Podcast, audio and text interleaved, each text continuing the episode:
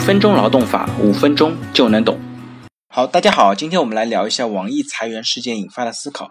那这周呢，劳动法领域最大的事情应该就是网易的裁员事件了。十一月二十三日呢，微信上有一篇文章，网易裁员让保安把身患绝症的我赶出公司，我在网易亲身经历的噩梦，炸爆全网。十一月二十五日，网易针对暴力裁员事件呢发表了回应，声称确实存在简单粗暴、不近人情等诸多行为。向相关同事及家人进行道歉。通过上述信息啊，我们也比对了各方的主要陈述和争议。根据事情的演变呢，把整个事件分成四个阶段。在第一个阶段呢，双方就绩效的结果和沟通进行了协商。第二阶段呢，矛盾进行了升级。第三阶段呢，公司进行了单方解除以及争议的处理。第四阶段呢，到了互联网曝光。那我们先一个个阶段把这个案情来做一个梳理。第一阶段呢，是一九年三月底，他的主管呢找个人谈绩效表现，告知啊他的绩效评分呢是最低的 D，不适合继续在这边工作。因为在网易的绩效呢，如果你的评分在 C 或者以下的时候，需要做绩效改进；如果连续两次达到 C 或者以下，可能会被做辞退处理。而员工呢认为他在团队内的绩效应该是排名第二的，完全不认同绩效的评分。员工呢也提出了申诉，但是呢没有结果。员工呢在后续的一个协商当中也表示不同意协商解除劳动合同。之后呢，他发现他被踢出了他所在的工作圈，然后呢，他的工位也被调到了离他的策划组非常远的一个过道的角落位置。在这个阶段里面呢，双方对绩效考核以及绩效考核的结果认知并不一致。然后呢，到了第二阶段，也就是五月十三号，员工呢请假住院。他的主管呢跟 HR 继续找他谈话，强调啊需要裁掉这个员工，并且呢将协商解除协议直接寄到了医院，并且呢让保安收走了员工的电脑。在第二阶段，应该是双方矛盾升级的一个阶段。他个人呢在协商过程当中请假住院，也给了公司一些不好的信号。在过程当中呢，公司想给员工施加一定的压力，无论是把快递直接寄到医院，还是协商未果之后让保安收走电脑等等。这些行为呢，足以让员工的各种情绪激化到一定的程度。同时呢，这些动作也是让员工把文章得以在互联网上传播的一个重要因素。那在第三个阶段呢，经过进一步的威胁之后，公司呢发出了单方解除的通知，规定最后工作日是九月九号。之后呢，员工进行了两次申请仲裁，这个案件进入了司法程序。再之后呢，就有了第四阶段的互联网曝光。那梳理完上述的脉络啊，我们不难看见，这个案件呢本身事情并不是很复杂，它的核心问题呢，第一个是绩效考核问题，第二个呢是劳动合同单方解除以及可能的医疗期问题，第三呢是整体事件的处理方式和态度选择问题。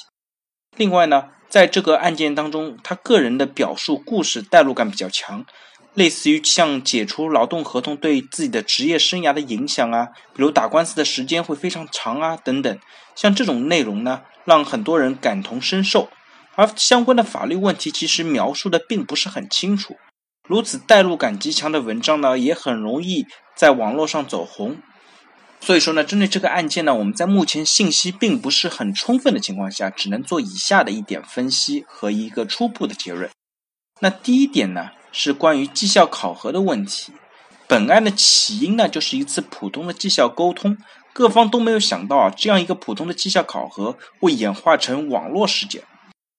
从本人处理的相关案件来看，绩效沟通的难点呢，在于个体自我认知跟他人的评价不一致，在这样的过程当中，还夹杂着平日的怨气情绪，以及个体觉得他的贡献不能够得到认可等诸多因素的时候。绩效沟通呢，容易出现一定的问题，特别是啊，当公司一方沟通还不注意关注个人感受的时候，沟通难度呢会变得更大。从本次事件来看呢，员工个人感觉自己的绩效是很不错的，而且呢，认为自己的工作在往更好的方向发展。显然，个人的评价和公司的评价很不一致。不仅如此呢，在绩效沟通的同时，个人被踢出了工作圈，工位进行了调整，也是激化矛盾的一个原因。所以呢，我相信公司采取类似的措施应当有它的判断。但是呢，如果公司对员工有更强的一种尊重的话，我相信应该会有更加周全的安排。那第二个问题呢，是解除劳动合同以及相关的医疗期的问题。从目前掌握的资料呢，无从判断公司解除劳动合同的理由。根据个人的描述呢，应该是会涉及医疗期。然而呢，公司的声明当中并没有提及这一点，只提到了休了三个月的病假。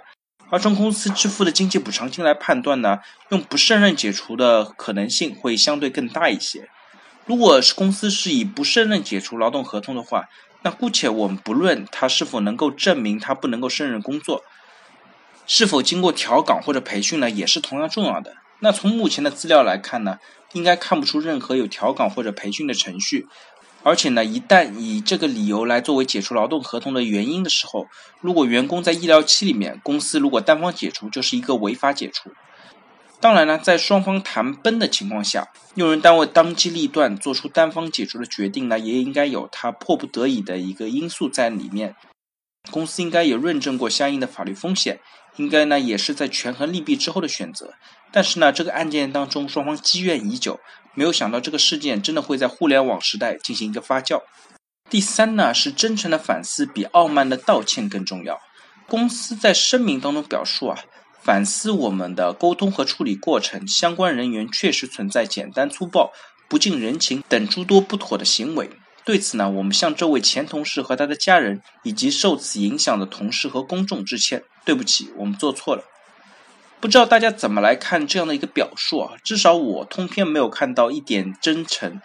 如果说过程当中处理因为各种因素难以判断，那这么重要的一个声明被写成冷冰冰的外交辞令，也很难让人感觉到真正的歉意。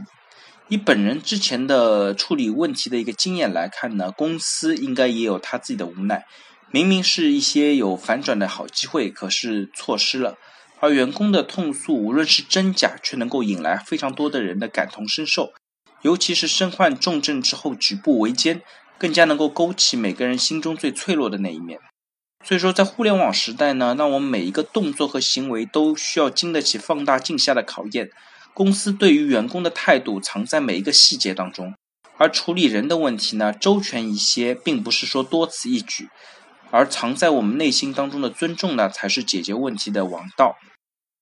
好了，大家如果对我今天的话题有任何的问题或者建议呢，非常欢迎在我的音频下方留言，也非常欢迎将我的音频转发给有需要的朋友，也许真的可以帮助到他。那我们下一期再见。